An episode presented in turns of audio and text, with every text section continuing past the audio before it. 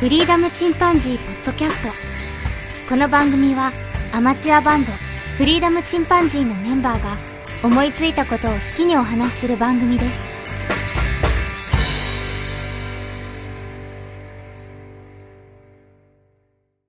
さあ始まりました。フリーダムチンパンジーの佐藤です。フリーダムチンパンジーのケンです。フリーダムチンパンジーのジョン・コナーです。お、ジョン・コナー。うんジョン・コナーを知っているかいや僕はよくわ金かん髪ない。の可愛い男の子なんだ。あそれタ誰のーミネーターの、ターミネーターの、うん、あ、知らないわけわからんかうんら。、そっか。 女子タ。ーミネーターの、まあ、えっ、と、ターミネーター2の主人公だね。そうですね。あの、ターミネーターで人類の英雄ですね。うん。ジョン・コナーは1出てないよね。うん。まあ、あの、2で言うと、エドワード・ファーロングやったっけな。うん。うん2で初めて出てくるのか。そうそう、2で初めて、あの、ね人として出てくる。まあ、1でもちょろっと出てたけどね。人としてあ頭に出てくるのかな送り込むところで。ただ、有名な俳優ではなかったけどね。あ、本当そうなんだ。へえ。 2で、あうんの、初めて、あの、有名な俳優。あ、う。いいなんいっていうか、あのと、あのあれでデビューでないあの、エドワード・フォアロングって。まああれがデビュー作かちょっとわからんけど、あれで、まあ、ヒットしたよね。うん、あれで一気に有名だったよね。うん。うん、今じゃ見る影もないけ ど。そ うだね。そその他の代表作あるのエドワード・ファーロングあ、ジョン・コナーさんは。あ、ジあジョョン・ン・コナーコナーささんんはは役役名ので名前。あ、そうなサの ラ、サラ・コナーって知ってるサラコナーいや、わかんない。あ、あ、もう本当にゼロなんだな。すげえな。俺らの世代でさ、うんターミネーター知らんあののターミネーター知らんって結構なもんだな。ターミネーター見てはいるんだけど、その役とか全くなかった金。髪の少年をを知ってるでしょ金髪の少う年。ん、わかるわかる。あ、あれがジョン・コナーっていう役。それが役柄名。役名。そうそう、役柄ね。そうそう。う役柄ん、名。なるほ ど。びっくりするぐらい知らなかったな。あの、映画知知らない人の差がね、すごいよね。いやこれまあそうだね。うん、映画好きじゃなくても知ってると思うけど、 まあ、まあ。あ、そうなあのの、まうわマーティー・マクフライ知ってるでし ょマーティー・マク、えっと、フライドポテト。えおーっと、マジか。あの美味しそうな名前。もう行きましょう。もう行きましょう。あ行こう行この、う行こう。はい、行きます。剣を公開処刑してみたいだから。よく知ってるね、みんな。おい、マクフライ。いや、むしろ知らないのがすげえと思うわ。そんなに有名なんだ。へ有え。名有名あ、そうなの、ね、多分見たら、あ、ここ、このこ入ってますか名前な入んだってますかっみたいなて。。見たらわかるまかあもまあ、いいや。、絶対知ってる。あのあそう映画も、映画も絶対見てはるわ。うん。超でかいアンプでエレキギターをガーン鳴らして吹っ飛ぶね。 Hey, Doc! Hey, Doc! あえわわかりました。これあ、そうなんだ。ファあのバック・トゥ・ザ・フューチャー1から出てるあの彼。そうそあう。正解。出てきた。そんな名前なんだ。ごめん、ごめんすげえや。 ま全く興味ない。やべえ。アウアウディもね、全然知らなかったからね。アウディって何って。いや車自体知らないってことそう、もう、もう、アウディって何何のメーカーぐらいだったもんね。オリンピックのマークだと思ってたそうそう、オリンピックのマークだったアウディっていうメーカー名がわからんってことか。もう車あに全然興味なかった。それがどのレベルのものを指してるのか全然 わからない。あ。それそれがそうだねま 20, 20代とかそんなんだったもんね。えー、じゃあ、ランチャとかデトマソとかわかんないでしょな、ななんて、もう一回もう一回。ランチアとかね。デトマソとかね。な、えっ、 と、昨日俺もわからんわ。あ、 そう。了解です。もう佐藤のセンターハーフってわかるって言ってもなかなかわからなかったりするじゃん。 それや。それと一そ緒れや、やっぱり興味がなかったらわからんわな。そうそうそう。まあ何それって何それそそうね。ういうことでしたうね。ん。はいはい。はい。いいね、ちょっと。今日はなんか、ケンがは話したいことがあるみたいで。いはい。あ、そう、うえっ、とですね。あの、むちゃくちゃ好きな曲に出会いまして。うん。おお。めっちゃいいなと思う曲に出会いまして。それを、わかっうたん。そう、何でしょう。さだまさしの 償い。違うやっぱりさだ違なんう。ですそれ、だからそれ、それ違うでしょ。あ雨宿りれでしょ。絶対泣くよ、聞いたら。雨宿り。あ 雨宿りりも泣くよ。ああれも泣くよ。。うん。雨宿り聞いて、じゃあ。そうなのわかっそんなさださんに深いのかって話です。 どんだけさだ好きなのいや、ハワで、イ最近のば、え最近の人最近の人ですね。うん。おーヒント、ヒント超。最近の人ですね。超年下ですね。おあーーミス・グリーン・アップルノン。もっと年下でしょ 10, 10代で しょあ、一人10代だったかな。崎山宗志だ。浜松のもう、高校生、崎山宗志。崎山さん大好きです。 あのでもでもね、ごめん、崎山さんでは泣かなかったな。あ、なかなかったんだ。めちゃくちゃあもなう、んかもう共感できな変いわっちゃ。もう共感できないと私は 尊敬しますけど、泣きはしなかった。ただひたすら尊敬でやっ こいいと思ったぐらいで。そう。うん、彼なんか若い頃のポール・マッカートニーみたいな顔して ね。なかなかいいけどね。そうだね。うん。全部ビートルズ変換されるのも赤裸々でね。うんはい。じゃあ違うって言ったら誰だあ今回ですね、あの、めちゃくちゃ気に入った曲は、夜遊び。うん、あ、夜遊びか。あー夜遊びはいはい。あの、の今ね、旬のう。ん。そうそう、長州の夜遊びの、春かっていう曲があるんだよね。うん。で、これが最近できた曲なんですけど、うん。で、これがもうものすごく良くて、ちょっと思わず、一番最後のところでもう涙がぐわーっときて、その、こらえるのがしんどかったぐらい、 辛かったぐらいうん。の曲なんですよね。うん。 で、まあ、本当の佐藤君がよくやってた夜遊びじゃなくて、あのローマ字の夜遊びね。夜遊びね。佐藤君は知ってるとは思うんだけど、一応念のため説明しておくと、一応うあの、ん。紅白歌手になります。うん。紅白に出てる歌手で、で、史上初のですね、あの、うん CD 発売前に紅白で出たっていう。うん。なんかセットみたいなところで歌ったよね。ああ、図書館みたいなね。あ、そうそうそうそうそう、あれ図書館ですね。そうそう、あ図書館。あれ、あどこだっけななんか結構有名な図書館だよね。らしいね。そうそうそう。で、それでまあ、うんあの、史上初の、まあ、CD 出してなくてなったあの方なんですけども、それ、うん。この方は12月18日だったかなはるかっていう曲なんだよね。これがあの、すごく面白くて、設定うが、ん。とあるマグカップの走馬灯うの、ん。ワールドカップの相馬と。そう、マグカップの走馬灯なんよ。あの、知ってるかもしれないけど、夜遊びってね、もともと小説を曲にするっていう、うん。そういう、あの、設定というか、そういう趣旨。それで図書館だったのか。うん。だから、紅白が。そうそう、深読みするとね、とっても面白い。なるほどね。そうそうそうそうそう。で、そこで、今回の曲はそのマグカップの走馬灯の曲で、うん。でね、もう、その一番最後の、まあ、ごめんなさい、これネタバレになってしまうんで、気になる方はうまずん。見てください。うん。 YouTube でもう、はるかって検索したらすぐ出てくる。あの、今、あれだ、アマゾンプライムミュージックでも出てたわ。あ、そうそうそう、聞ける聞ける。うん。聞けるね。うん。そうそうそう、これなんだけどね。で、ちょっとネタバレになるんだけど、もう結論から言うとね、一番曲の最後、うん。愛してるよで終わるんだよね。うん。愛してるっていう歌詞で終わるんだけど、そこでね、そのマグカップが、最後のう最後、ん。わずか0.5秒ぐらいなんだけど、うん。割れるんだよね。割れる割れる。あ、これは音楽だけじゃなくて、PV で感動するって記憶なの、まずね、 ?PV で感動したってことなの僕ね、まずね、曲で感動した。うん。あ、曲でグワってきて、あ、すっげえいい曲だと思って、それでそっから YouTube 見に行ったら、さらにちょっと、やばくなったしまうおー、そうなんだ。これね、最後の最後でね、一気に繋がったんだよね。その、ええ愛してるよって言った時に、で、うん歌詞のね、一番最初なんだけど、一番最初はね、思い出すのは、出会った日のことで始まうる。ん。うん。で、最後が愛してるよなんだよね。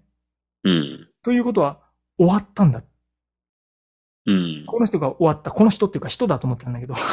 うん。だと思ったんだけど、結局これ実はマグカップの走馬灯なんですよ。なるほどな。うん。その、ワールドカップの気持ちってことそうん。う。実はこれ原作の小説も気になって読んでしまったんだけど、うん。とある雑貨屋に置かれていた売れないマグカップうん。を見つけ出して中学校の少女が買ってくれたんだよね。うん。で、そこから一緒にその子と一緒に過ごすわけじゃんそのマグカップ。うん。で、その子の喜怒哀楽とかをずっと人生を寄り添って見てきて、うん。最後に自分が割れるっていう、えええ、我が輩はマグカップであるってことか。 もうこんな感じ。 ちょっとね、もう今、話でもちょっと泣きそうになってしまう。すごいね。いいね、その感受性。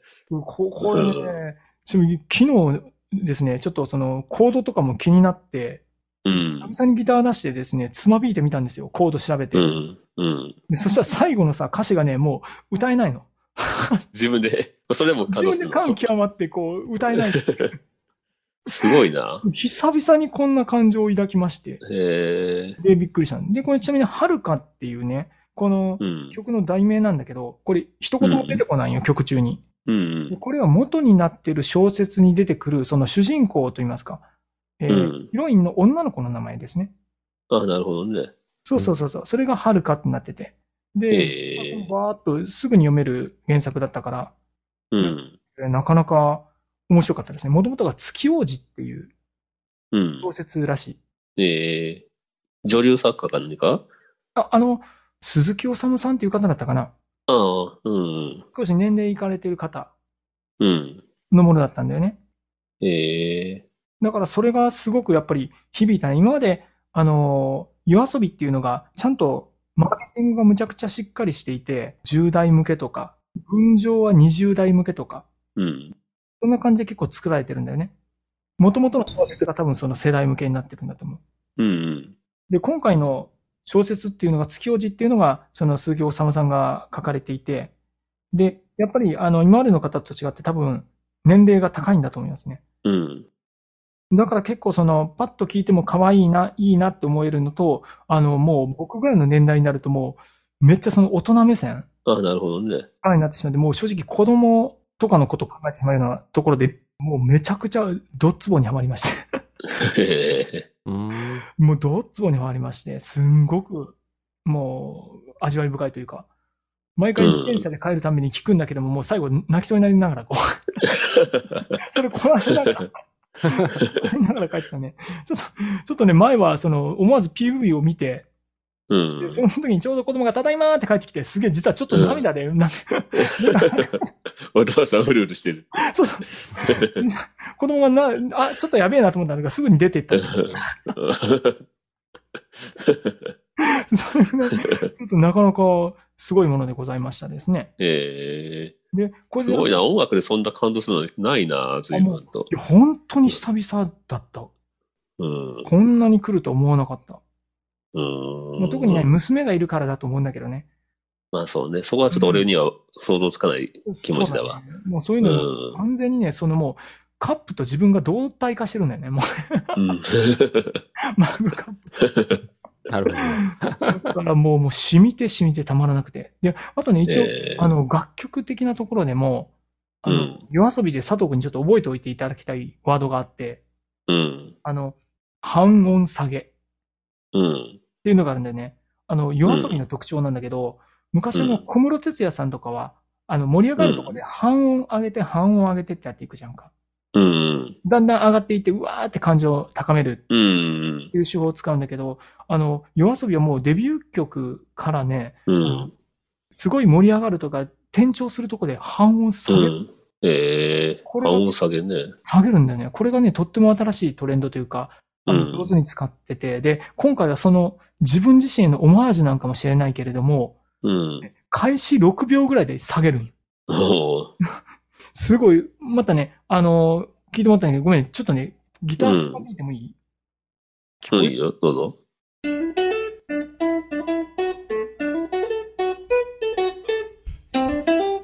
こういうふうな感じ。うん。変わったのわかるうん。半音下げだったね。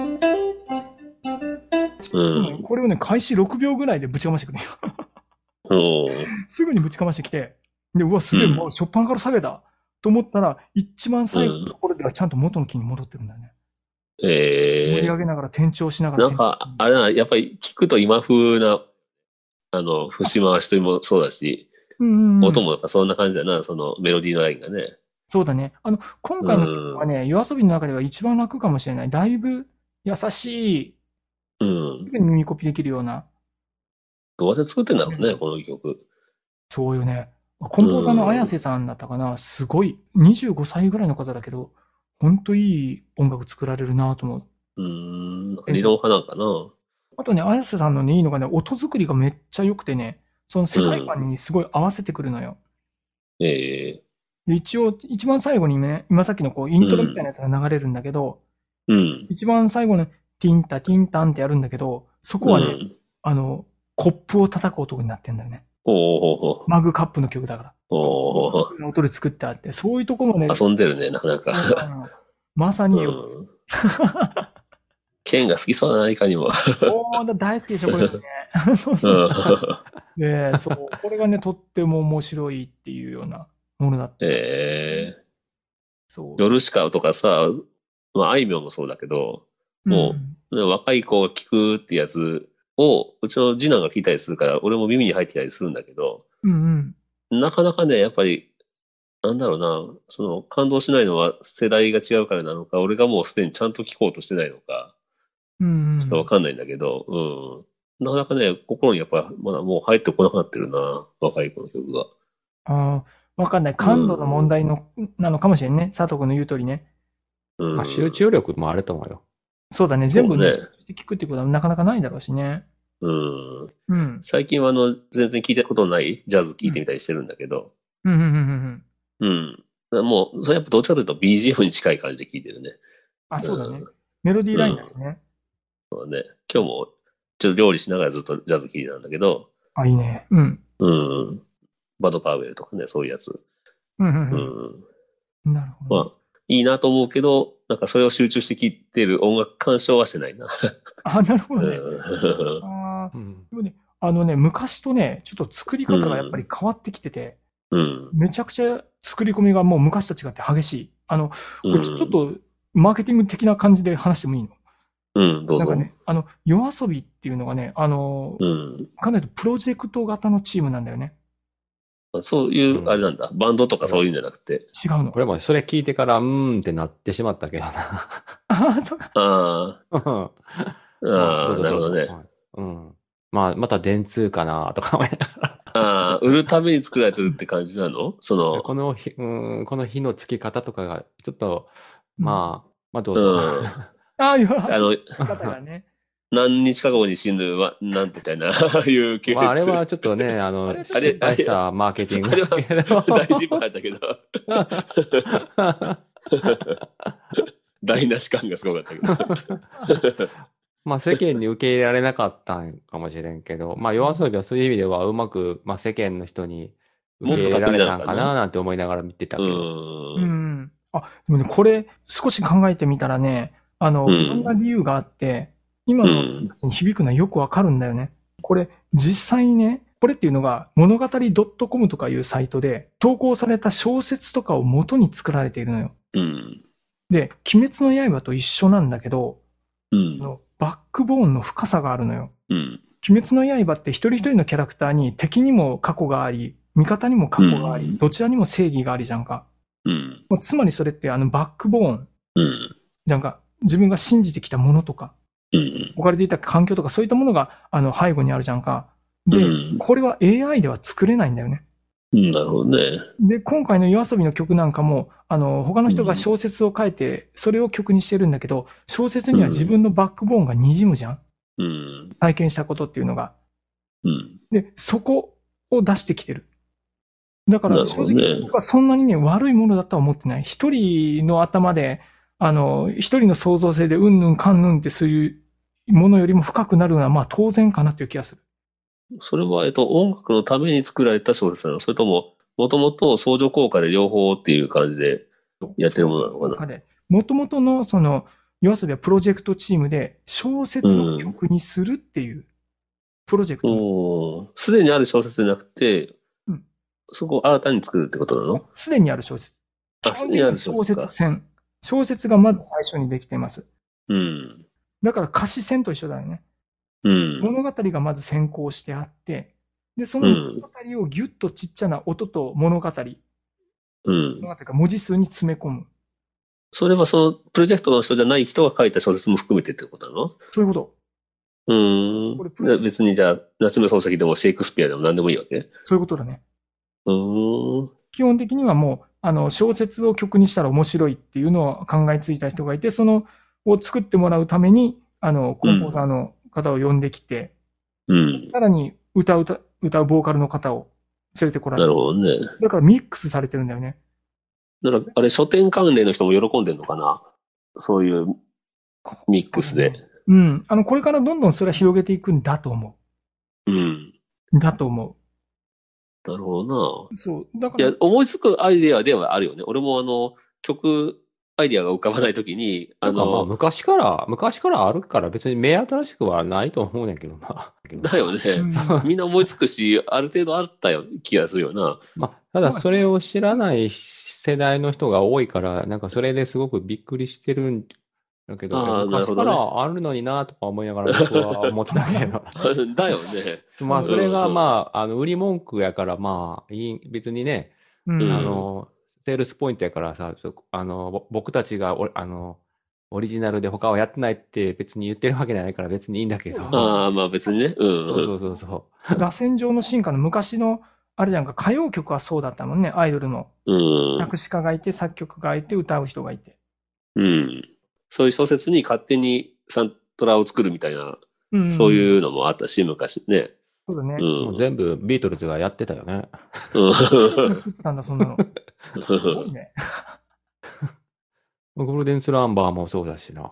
うん。あ、そうまなあんだ。映画を見て映画から曲作る人もおったら、うんうん小説から見て、そうそうよな綾波レイで曲を作る人もいるし。あそうう。んうん。ピローズも結構、あの、映画からヒント得てよく作ったりするな。うそんうだねうん今回の夜遊びのすごいのは、それをもう特化させたことだね。それしかやらない。あまあそうね。それしかやらないし、それをそれちゃをんまあ、あれでとアナウしょンスそしれてるをってことか。それを公言してるところが、うんそうだな。それはまあある意味珍しいのか。いろんな曲作る中の一つがそうじゃなくて、うんあの、全部そういうコンセプトでやってますっていそううそう。そうそう。全部だかそうら小いう説も読んでみてね、みたいなね。そうだね。うそん。こでぐるぐる回っていくしね。で、だから確実うにその物語先行であるから深さはもう確約されるよね。ほぼほぼ。そうだな。ただでさえ深くなるのに、その音楽ってね、うん。勝手に想像でね。そうだね。それが、そうか、小説だったら。まあ、ずるいっちゃずるいけど、まあ、上手といえば上手か。まあ、売り 売り方は本当にうまいなと。うん今までのアーティストは、そういうのを言わんかったからね。言わないね。うあん。の。あの、聞き手に想像してって形で、そうだね、ファンが聞いてて分かるとか、たまたま分かるとかね。こうんの、これは元ネタは何かなとかっていうのを勝手に想像したりとうかね。んそうそうそうこのタイトルってあれじゃねとかね。うん。うん。そうですよそうか。まあ今の人はそんなんせんのやろうなと思う から。ああ、あの、まあそそこまで、そこまでやってくれないよね。パッと聞いてよ良くなかったらパッと逃げちゃうし。うん。やっぱ、そう、答えが分かってる方がいいみたいなとか。うん。ザッピングの時代だしな、テレビもパパッと変えるし。あと、曲の中でめっちゃ転調するんよね。うんうん。めっちゃする。うん、多分ね、そういうのも、あの、今、カラオケとか好きな人がおるからさ、うんうん。あ、わざと難しくしてるってことそう、めっちゃ意識してやってるんやろうなっていうのは、あうんの、わかるけど、まあ。わかりすぎてってことか。あの。いやそれはやっぱね、戦略としてはうまい。 うん。うん、その、今のアレンジをやっぱやってるからさ、うんまあ今の音になるよね。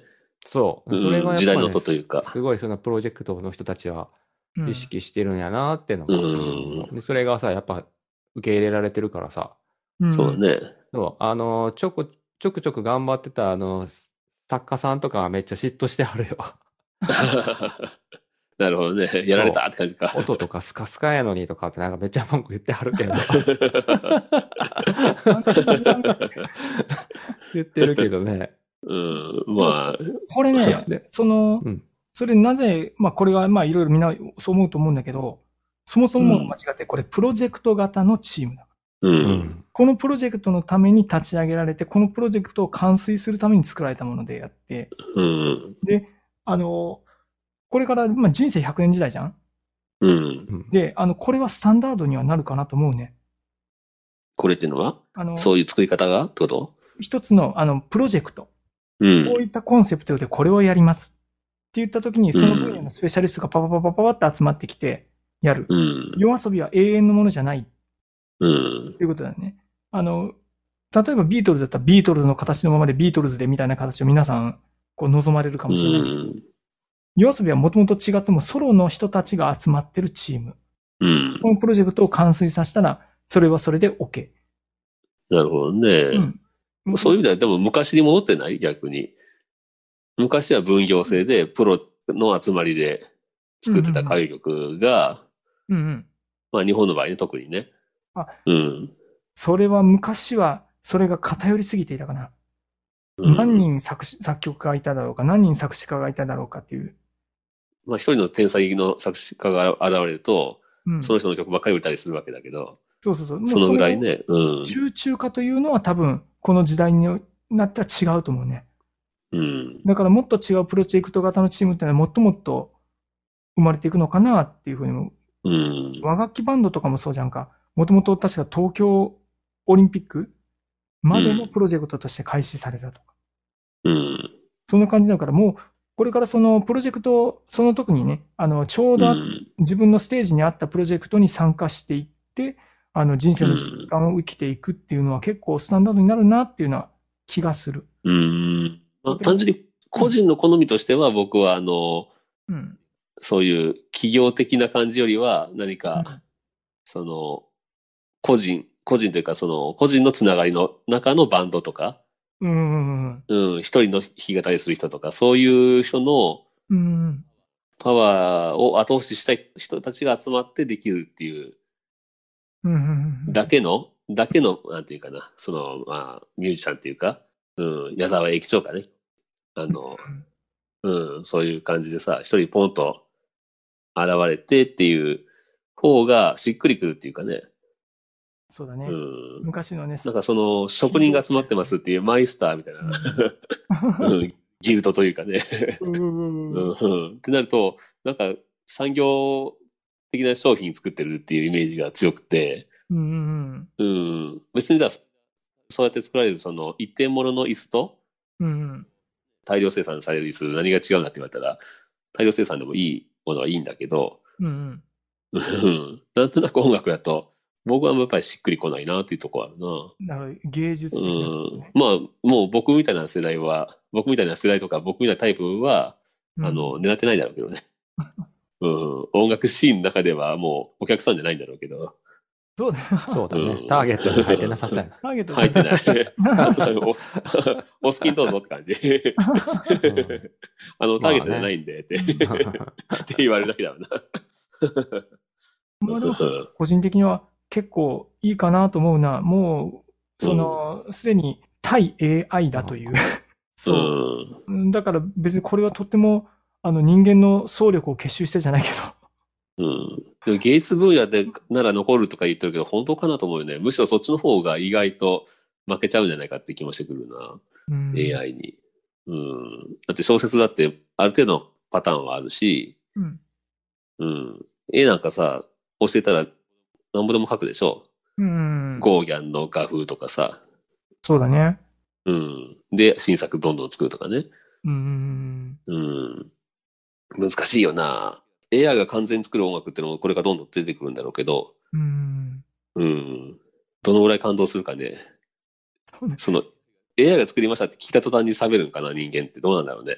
そう、あの、やっぱね、そういう、なんやろ、あんま考えずに聞いてよかったらそれでいいやと思うよ、 その、プロジェクト、あの、I- AI だのと かね。そういうバックボーン聞かない方がいいかもね。そう、もう、そういうのなしで聞いて感動したらもうそれで正解 よ。そうだな、そう思ったらもう、逆に情報そうをでさ、好きになってからシャットダウさ、ンしたそう方がいいとかやっねてハマるのはいいけどさ、う聞 ん。聞く前からそんな言うのが一番ダメだと思うわ。食わずぐらい とか、みんな見うん見ずにさ、評価する人は方がそねうだね。うんいや、でも、まあ、個人的にはもうすっごく大好き、この曲。うん。めっちゃ好き。まあ、とも感動したんだからね。う。うんんうん。ええ例よ、えばそういうのじゃがあ出てきたことがええよな。ううん。めん。っちゃ良かった。本当にこういう。これは実は AI の集団で作られた人間は一切感知してませんって言われても、感動するのは感動するんだからっていう風になっていくのかな、これからね。うん。なるよ。うん。なるか。そうだね。なるんだろうね。うん。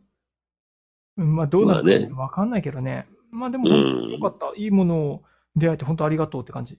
そっか。うんまあ、俺も聞いてみるわ。うん。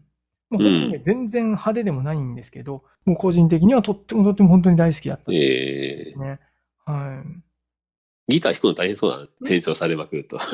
あ、そうね。ギター弾くのは大変そう。あでもこうのん曲はまだぜ全然優しい方だと思もともとでもそういうう。うん。ギターで弾きたいっていう人向けの曲の作り方はしてないのか。もともとギターで作られたわけでもないし。あまあね。うんうん。それうは、んそこをちょっと頑張って、県にちょっとあれだな、カバーしてもらいたいな。 これね、元々のキーだとね、やっぱり出しきれなかった。あ、声が出ないか。原曲キーはきつかった、本当うん。でも原曲キーにもうこだわらなくていいと思うけど、特にカバーはね。そうね。うん。これ、これに関しては本当にね、むしろ、あの、下で歌った方が良かったかもしれない。うん。あの、女性ボーカル、まあ、それに合わせるとね、 ちょっと無理があるしね。今う月、ん、僕も最近さうん、あの、久々にギター弾き始めて、いろいろあの、歌本というかね、ネットでも見たり、昔の本引っ張り出したりするんだけど、うん。あの、無理して歌えない歌う歌より、もうしっかりカップを使った方がいいなっていうのは思うよね。これはあの、うちの長男も同じこと言ったわ。うん。そう思うね。ん、むしろ長男が言ったから俺もそうやってんだけど、確かになと思って。うん。いい、楽しそみ。れはね、その人のアーティストのキーに合わせてその原曲作ってるわけやからさ。ううん。それが一番いいのかもしれないけどね、そそうれはだね。から自分、うん自うん分、それがどうしてもさ、一般の人は頭にあるからさ、それに合わそうってなるけど、その自分のが、声の楽器とその人の楽器が違うからさ、うんうんやっぱね、僕自分に合わせた方がいいんだけど、うん。ただ、あのー聞き手の人は原曲の方に印象が強いから違って感じるってなるちゃうんよね。うんそうな、そこ難しいな。うもう思いっん。きってテンポも変えてしまうとかね。そう思う、そう思うあ。まあね、いいんじゃないですかね。うん。そのぐらいした方がいいかもね。自分に持ってく方がね。うん。そうそうそうう。ん。コピーじゃなくてカバーね。そううん。フューチャリングってやつね。うんそ。れからもう自分の歌いやすい曲ばっか歌うからね。そこ難しいとこだよな。うん。僕なんか声低いからさ、昔のミュージシャンじゃないともう、まずまず今声高くてさ、今最近の子は。歌えないんまあだでよね。も、そ の、誰かに聞いてもらうんだったら、あの、うん。なるべく原曲の方に近い方が好まれると思うよ。ああ、それは実体験ですか。っていうか、まあ、多分、あのふ今の聞き手の人はそうだと思うよ。いろいろな、そうか。うんううんん。調べた結果ね。そうだようね。ん。うん。ミミュージシャンでもさ、なんかトリビュートとかなんかあるじゃん。う。うんん。有名なアーティストが椎名林檎の曲カバーとかね。うん。ヒーローズカバーとかあったでしょう。うんん。でも、変えやてるっけどぱし、そう、原曲に近い方がよく聞こえんだよね。で、すごく変にすると、あーううんんってなってしまうんやな。違いすぎるなっていう。そう。やっぱりなんか、イメージっていうのあるんだよね。頭の中にね、みんな。頭の中に一つの正解があるからな。 う。。うんそれがさ、ミュージシャンがさ、ライブになると、声出なくなってて、自分の曲だけど、あの、キー変えて歌ったりすることはあるけどね。うん、まあ、それうはね、ん。うんで、本人が歌ってるのに、あれって思うときあるんだよな。うん変わってるね。で お かしいね。ねでもあの、て、あのー、玉置浩二が夜遊びとかう歌ってんのす、 もう、変でしょ 変だね。あ、でも結構うまく、うまく歌えそうだけどな。いいや、もう自分流にアレンジするしかないやん、もそうだや、ね。もう完全に自分のものにしちゃうだろうね、でもね。う。う。そうんあの、夜遊びに寄せる方がおかしいでしょそうおだねかしいな。おかしい寄せる方がおかしい。そう。それを僕らがね、夜遊びとかに寄せてもおかしいのとは、うんそういうわけよ結局のとこね。そう、そういうことか。まあ、まあ、あの、本当に AI が作ろうが、もう何があろうが、基本的に作品を聞いてとっても感動して、うん。これはカバーしようと思ったとうんいう曲ですが、素晴らしい。じゃあ、まだ頑張ってカバー聞かせてもらうわ。えーいずれカバーいたします。はい。はい。じゃあ、その今日はこのところで終わりましょうかね。はい。はい。それではまた、さよなら。さようなさよら。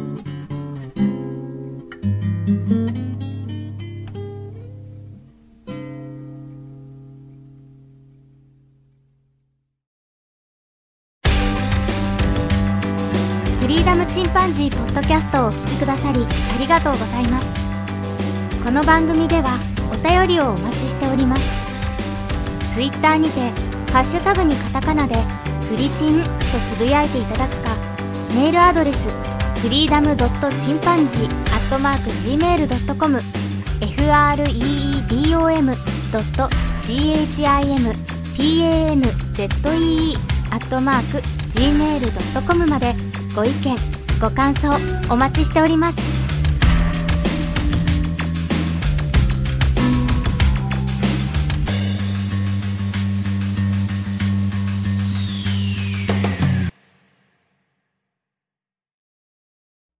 いや、や、ごめんな、相変わらず特に盛り上がらなくて、僕は。まあ、あれよな、感動するっていう気持ちがあるだけ羨ましごいめんなわ。さい。うんそうね本当にあんな音楽聴いて、な泣くとか、なかなかないよ。ないなぁいや今回はね、来たわ。だからちょっと思わず喋ってしまった。羨ましいよ。悪い部分というか、うんそういうんうマーケティングの部分も含めて、それでもやっぱり、あの、好きだわ。俺全然知らなかったからな、そのマーケティングだなんだね。うん。えーすごい耳新しかったわ。う まいことねう。そうんいいよ。これよかった。うーん。これが最近のあれだか、ミュージシャンの作り方か。そう思ったら、あ の、あれ、ヒゲダンなんかまだ全然わかりやすいね。おじさんにも。そうだよね、ま